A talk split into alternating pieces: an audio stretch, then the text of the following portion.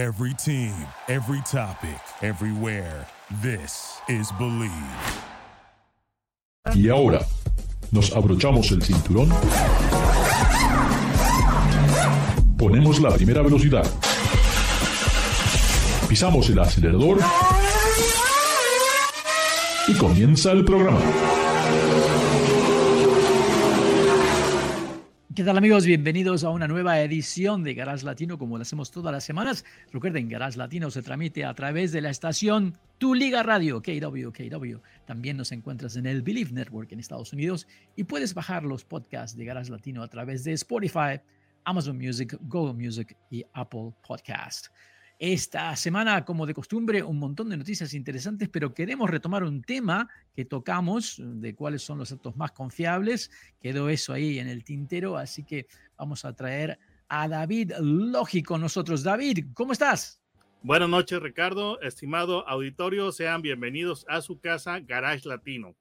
Garage Latino, recuerden, aquí no hablamos de fútbol, no hablamos de béisbol, no, solamente todo lo que tiene que ver con este apasionante mundo sobre ruedas. Nos quedaron unas cosas en el tintero que queremos tocar, David, pero primero, eh, lamentablemente, eh, California nos eh, empuja con estas reglamentaciones de que los camiones, y atención camioneros, que esto es muy importante para ustedes, los camiones eléctricos dicen que en poco tiempo todos los puertos en el estado de California tendrán que funcionar con, estos camiones eh, eléctricos que realmente eh, me parece un poco exorbitante. Estamos hablando de 500 mil dólares cada camión. Y bueno, estos vehículos eléctricos, primero que no hay muchos cargadores y ahora, lamentablemente, lo que iba a suceder. La primera llamada voluntaria del fabricante Nikola, porque se incendia un camión y han llamado a los 209 vehículos producidos hasta ahora que se devuelvan a la fábrica para revisar. Esto me parece que es un gran paso hacia atrás. Eh, sabíamos que estas cosas iban a pasar, pero un incendio dentro de la fábrica eh, da mucha preocupación, David, ¿no te parece? Bueno, sí, definitivamente. O sea, si en la, si en la casa se, se están incendiando, uno no puede evitar preguntarse qué pasará fuera de casa. Pero básicamente lo que les queremos decir es que estos camiones son un artículo caliente, sí señor. Sí, sí, súper caliente. Hablando de cosas calientes, David, vamos a hablar a ver de cuáles son los autos más confiables, pero antes hay una categoría de vehículos que nos gusta a todos, no importa la edad, yo creo que, y me parece que es el, vehículo más práctico, el famoso hatchback, ¿no? El, auto compacto con esa puerta, hatch. los hot hatch, esa puerta trasera que se abre hacia arriba, que te permite acceder al baúl de una manera muy eficiente. Además, le da ese gran portón. Y le da un look también diferente al carro. Estimado público, también eh, antes de empezar el programa, Ricardo y yo nos debatíamos de cómo llamar esos vehículos. Me preguntó y yo le dije, en México usamos el término hatch. Y todo el mundo lo entiende, pero nos pusimos creativos y que quisimos usarlo un poquito más en español la terminología y resulta que nos dimos cuenta que la traducción es escotilla. Y lo cual en mi, en mi vida jamás he escuchado que alguien diga que, que tiene un auto con escotilla. Bueno, aquí somos garage latino. Posiblemente, hombre, en otro, en, otro tipo de español, posiblemente podrían decir que escotilla. Pero siendo que aquí es garage latino, decimos hatch. el hot hatch. Hay tres vehículos que creo, me parece, son los mejores de este, de este sector y realmente muy difícil de decir cuál es el mejor, ¿eh? porque estos tres marcas han hecho un trabajo excelente en convertir este vehículo en una que es, además de, de que es súper cómodo, los tres son confiables y los tres son un placer para manejar. Y David, dime. Mira, eh, y es, es un vehículo que se está convirtiendo en, eh, pues, de nicho, porque, pues, es triste decir que, eh, pues, solamente recordar estos eh, modelos, porque una gran pérdida que se lamenta muchísimo es el Focus. El Focus que había RS, que era la versión más picante, y estaba el ST. Y honestamente, cualquier persona o cualquiera de ustedes que haya conducido algunas de esas versiones entusiastas de los hatches de Ford, estará de acuerdo conmigo que son vehículos con, con una conducción brillante, pero tristemente ya no están con nosotros. Entonces, por eso ahora este establo está solamente poblado por esos tres modelos que les estamos diciendo. En México tenemos más, pero pues este, pues eso, eso, es otra cosa, porque aquí tenemos el Cupra de SEAT, pero SEAT es una marca eh, de Volkswagen que no está disponible en los Estados Unidos. Los tres autos de los cuales estamos hablando, amigos y amigas, son el Mazda 3, que hay una edición especial que le llaman el Carbon Edition, el Honda Civic, que tradicionalmente ha sido eh, casi el patrón de este segmento, y el alemán, el mm. Volkswagen GT. Wolf. ¿Te parece que no? ¿Te ha parecido que, el Honda no ha sido el patrón? No. Yo pienso que y, posiblemente inconscientemente dejaste al papá de los pollitos al final. Por favor, di cuál es, el, que te falta, que para mí podría muy bien ser el papá de los pollitos. Te lo acabo de nombrar, el Volkswagen.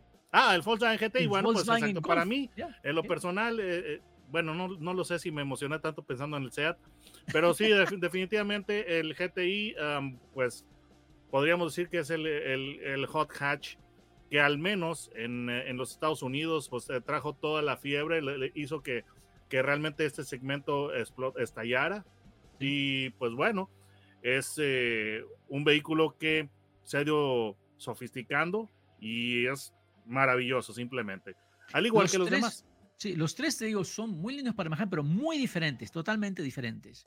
Uh, o por supuesto, estos tres vehículos tienen sus versiones estándar, que están más o menos alrededor de los 150, 150 180 caballos de fuerza, motores de cuatro cilindros, algunos con turbo. Uh, a mí me gusta cómo se conduce el Mazda 3, especialmente el Carbon Edition con tracción en las cuatro ruedas, es fenomenal. Pero lo que tiene Mazda, me parece, es que una sensación de fineza cuando lo conduces, el auto se siente súper, súper ágil y súper liviano. Eh, em, me siento muy diferente cuando manejo en un Civic. El Civic se siente más liviano todavía, pero más que ágil, como que liviano, se siente como que no, como que no se va a tener bien. Y en el otro extremo, mi experiencia con el, con el Golf AGT es que es un auto que está súper plantado, que te da muchísima confianza para manejarlo rápido. Ahora, cuando vamos a las versiones especiales, el Carbon Edition, el, Carbon Edition del, Mazda 3, el Type R del Civic, que es un monstruo, y también el Golf R, ¿eh? esa es otra versión que es súper potente. Eh, ahí sí que están muy, muy diferentes. Y elegir uno me parece que es muy difícil, David. ¿Cuál es tu preferido y por qué? A mí en lo personal, eh, en, este, en este establo, yo tendría que decirte que está muy difícil la decisión. ¿Por qué razón? Mira, ah, yo eh, tengo un espacio en mi corazón mm, reservado para Volkswagen. Volkswagen, eh, a mi gusto, hace las cosas increíblemente bien. Por ejemplo, Volkswagen de fábrica son autos que vienen muy cómodos, muy son vehículos que hacen esa combinación mágica de calidad de marcha y buen manejo, aunque eh, la marcha puede estar un tanto esponjosa. Entonces, eh, de fábrica, muy posiblemente el Golf sea blando, pero por eso hay tantos eh, tuners o hay tantas partes aftermarket que se han creado para, para lo que es la suspensión. Habiendo dicho esto, a mí lo que me agrada y con lo que no se puede discutir o no se puede pelear es con la superioridad de un vehículo alemán a alta velocidad, simple y sencillamente porque fueron creados para el autobahn. Es decir, esas eh, autopistas en, Alemania que no tienen límites de velocidad. Digamos que lo que ha sido o fue Montana, pero con la gente, con todos los letreros en, en alemán. Pero el caso es, a mí en lo personal, el Mazda me parece que le falta un poquito de crudeza. Yo lo siento un poco demasiado refinado y es que cuando salió esta versión turbo del hatchback, todo mundo estábamos esperando que fuera un Mazda Speed y no es un Mazda Speed. Entonces, como que queda el espacio para un Mazda Speed, pero esta versión es eh, pues posiblemente demasiado sofisticada y tiene sus pros y sus contras. Vamos a empezar con los pros del Mazda. que yo pienso que es un buen valor por el dinero porque viene con all-wheel drive. Y ese, el all-wheel drive sí te va a dar, eh, sí te va a balancear mucho lo que es, el, lo que es la conducción, siendo que, por ejemplo, los otros dos modelos, si mal no recuerdo, corrígeme si me equivoco, son front-wheel drive. Pero, bueno, el, el, el, perdón, sí, te voy a corregir porque la, versión R en Estados Unidos viene Bueno, bueno, bueno, eh, pero estamos, estamos hablando de eh, iguales, porque para que en un momento dado yo pudiera comparar un, un, Mazda 3 con un, con un tipo R, tendría que haber un Mazda, Mazda, Mazda Speed y no lo hay. Entonces, claramente eh, eh, yo estoy hablando de que el rival del Mazda 3 eh, Turbo hatchback es el GTI. Entonces, a, a, favor tiene el Mazda la tracción integral, pero en contra, y esto sí le juega bastante, bastante fuerte, es la suspensión trasera que es de viga. Y Mazda ya sabía que, todo, que, que los eh, entusiastas de los autos íbamos a, a, mencionar o en un momento dado no nos iba a parecer exactamente la mejor noticia que con esta nueva generación la suspensión trasera pasó de ser multilink a viga. Pero ese, ese para mí es el, es, el, es el contra del Mazda 3. Sin embargo, como que el sistema de all-wheel drive ayuda a compensar esa deficiencia. Además, te, menciono también, tiene 227 caballos de fuerza, eh, no es el más potente, eh, el, GTI tiene 240 caballos, creo que eso, 241, eh, pero que se sienten mejor plantados. Y el Civic, el SI, estamos hablando de 180 caballos, 185, 188, ah, pero definitivamente son autos que sienten muy diferentes. El Civic todavía, front wheel drive, ah, te digo que la sensación de manejar un Civic es como que no cambia. Me, hace recordar un poco a lo que es el BMW, que te, subes a uno de ellos y siempre sientes si estoy manejando un BM, ¿no? La dinámica, etc. Pero en, el Civic te sientes el sonido del motor. Ah, es, algo que ya estás familiarizado con ese vehículo, ah, pero no me da un premium, no me da un, sentido que suene algo super premium en el Civic. En el Mazda, le, lo siento. Le, falta un poquito de maldad. Y le está haciendo honor a su nombre cívico, este, no sé, como que es un gran ciudadano. Le falta maldad. Habiendo dicho eso, 200, bueno, yo la, cifra que yo tenía es de 200 caballos del eh, motor 1.5 litros turbo. Ah, Una característica que a mí me agrada mucho, y esto de, es este, en general de los autos Honda, a lo menos los que están a la venta en Estados Unidos, es que parte de su ADN o, este, o carácter es lo que es la, es la respuesta de la dirección, que el turn-in o el punto de, giro inicial de, la dirección en los autos Honda siempre es muy rápido. Eso contribuye a que tú eh, sientas que el auto es muy ágil. Tú tomas un Accord y tomas un Camry y esa es la primera diferencia que vas a notar. El Camry eh, es este, menos rápido en la dirección y todo ese, e, este factor que te estoy diciendo contribuye a una sensación de agilidad que honestamente el Civic eh, sí la tiene en su versión SI. Y honestamente 200 caballos no es nada, no es nada despreciable, pero claramente digamos que eh, con este modelo Honda, pues se presentó con una navaja a, una, este, una, a un duelo, este, a un duelo con pistolas. Sí, sí, sí. Eh, las tres versiones, tanto el Mazda, el Civic como el, el, GTI, están alrededor de, bueno, no, perdón. El Mazda comienza a los 22 mil dólares, el Civic en los 23, el, el, Volkswagen GTI ya estamos hablando de casi 28 mil dólares. Todos terminan alrededor de los 33, 34 cuando están súper equipados. Eh, quiero volver a mencionar, el Honda Civic tiene el Type R que cuesta 43, 44 mil dólares y la versión R del Golf estamos hablando de 45 mil. Eh, dos autos que realmente me sorprenden por su capacidad. se nos está acabando el tiempo para darle la, respuesta de cuál es el preferido, así que se lo vamos a mencionar después del corte. No se vayan porque quiero mencionarles que vamos a hablar de cuáles son los autos más confiables y también vamos a definir entre David y yo a ver cuál de estos dos, el Civic o el GTR, el Volkswagen Type R son los mejores o no, porque estamos, me parece, un poco divididos en eso. Garage Latino se transmite a través de la estación Tu Liga Radio, KW, y también por el Believe Network en Estados Unidos pueden bajar los podcasts de Garage Latino a través de Spotify. No se vayan, ya regresamos. Duraloop es un tratamiento especial para que el aceite no pierda sus propiedades.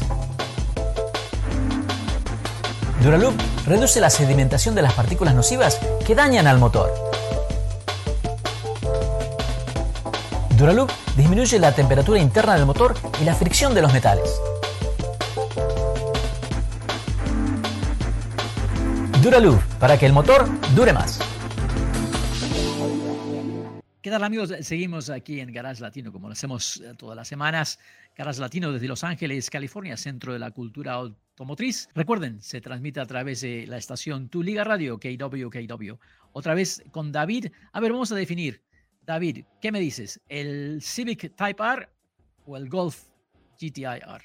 Dos fenómenos, dos máquinas tremendas. A ver, vamos, eh, entonces vamos a hacer la eliminación en partes o cómo, cómo está, o sea, primero Golf contra Civic, o sea, no, no son todos contra todos. Es que lamentablemente el Mazda no entra en esta versión. Ah, como tú lo dijiste, no, hay, no hay un Mazda, no hay un Mazda Speed. A ver, entonces, eh, otra vez, repite, la, repite mis selecciones. Civic Type R. Golf. A, Golf R. Type R. Dios santo, está, está bastante eh, difícil la cosa. El, Civic todavía sigue con tracción delantera. Es que el Civic viene con las butacas, el, Civic R viene con el interior rojo, butacas de competición. Todo, todo eh, en, este, este velocidades, manual. Mira, Michelin. yo pienso que en este tipo de autos, la persona que se va a comprar un auto de este tipo, un Civic eh, tipo R o un Golf R, es una persona que está pagando un premium considerable eh, con respecto a las otras versiones de, estos, de estos autos, eh, con respecto al Golf normal y al Civic normal.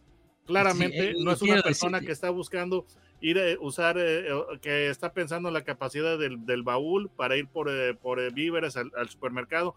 Es una persona que quiere conducir rápido. Entonces, yo diría que todo se todo se reduce a lo siguiente.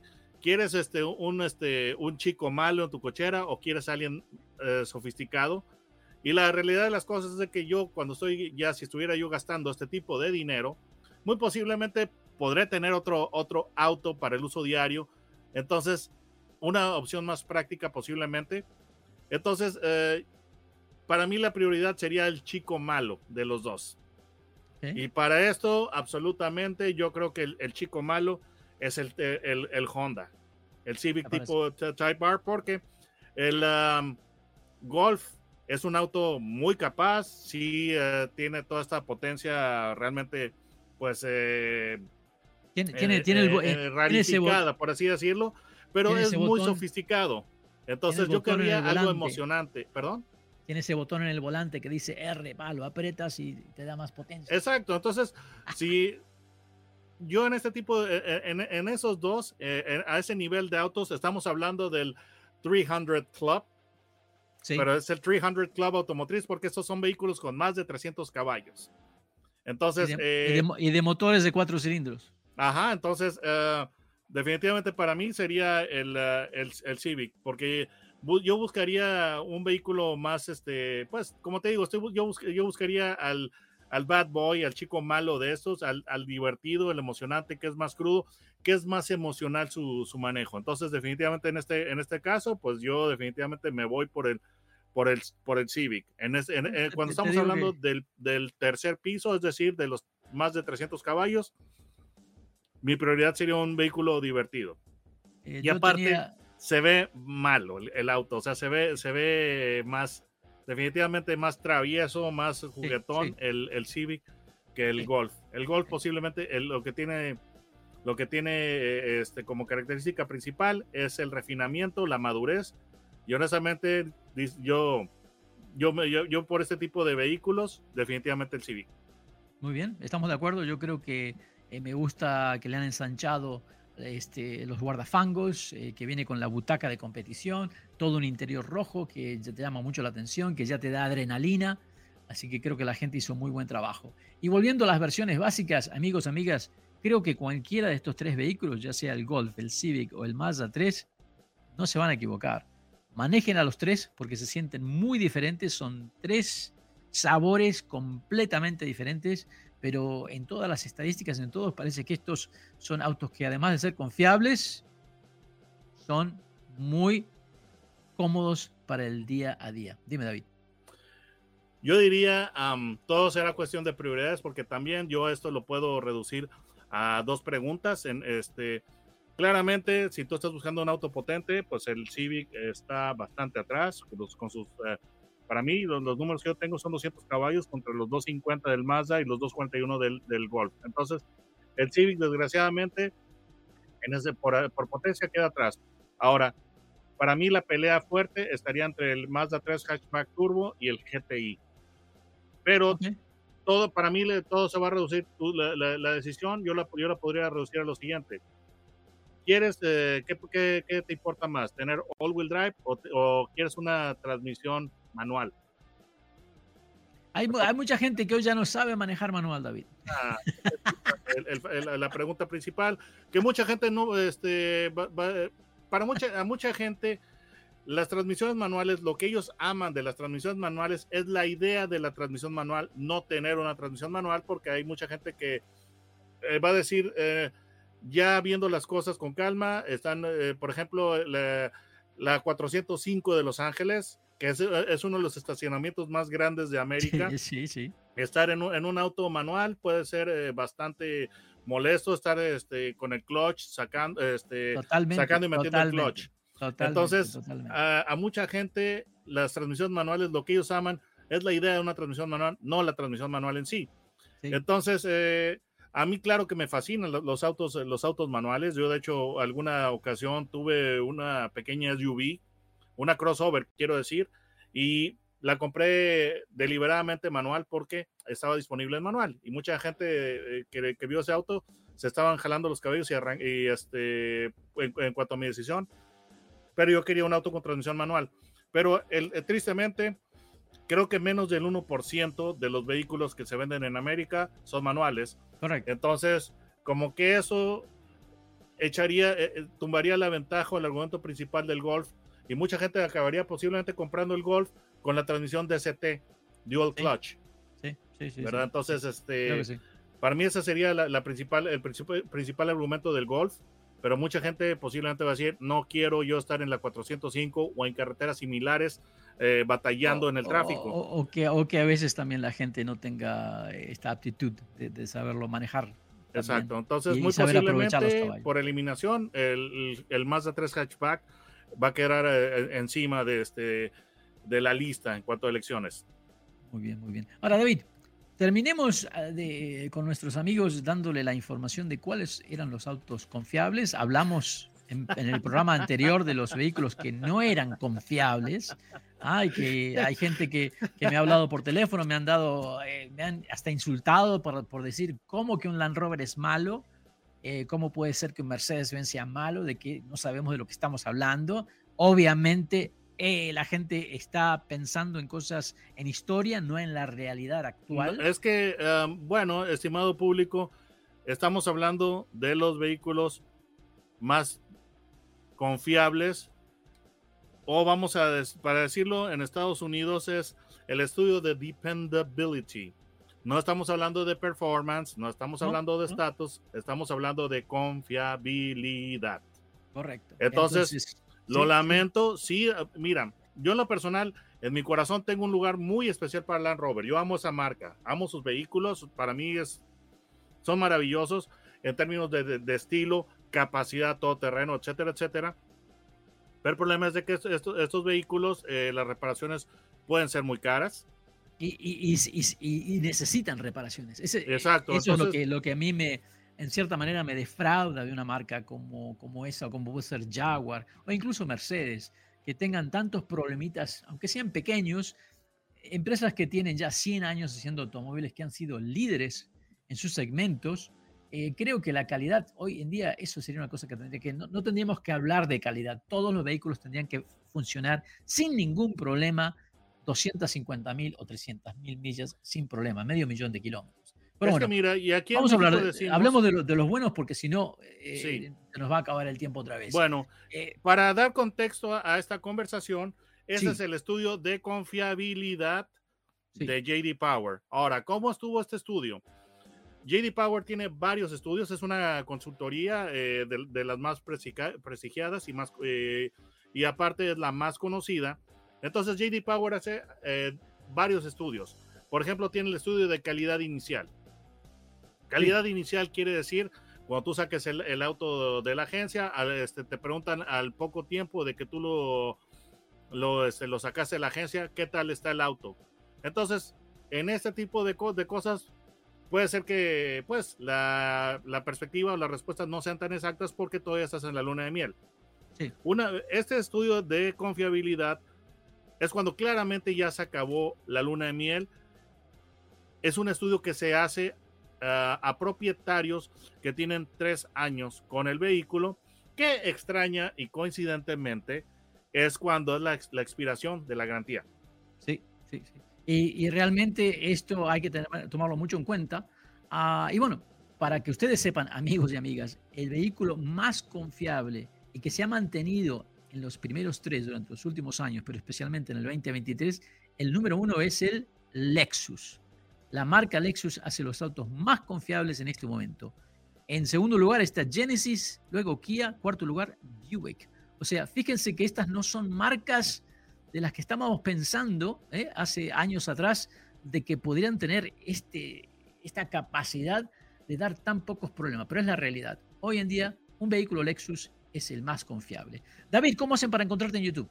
Bueno, eh, pues vean mi am, en, en la barra de búsqueda, pongan David Logi, mi nombre. Logi es con J, no con G, y los va a llevar directo a mi canal. Muchísimas gracias por estar con nosotros, amigos. Nos vemos la próxima desde Garage Latino, estación Tu Liga Radio, KW, y también en el Believe Network. Díganle a sus amigos, bajen los podcasts a través de Spotify. Duraloop es un tratamiento especial para que el aceite no pierda sus propiedades. Duraloop reduce la sedimentación de las partículas nocivas que dañan al motor. Duraloop disminuye la temperatura interna del motor y la fricción de los metales.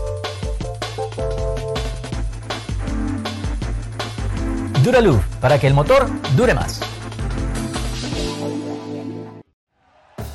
Thank you for listening to Believe.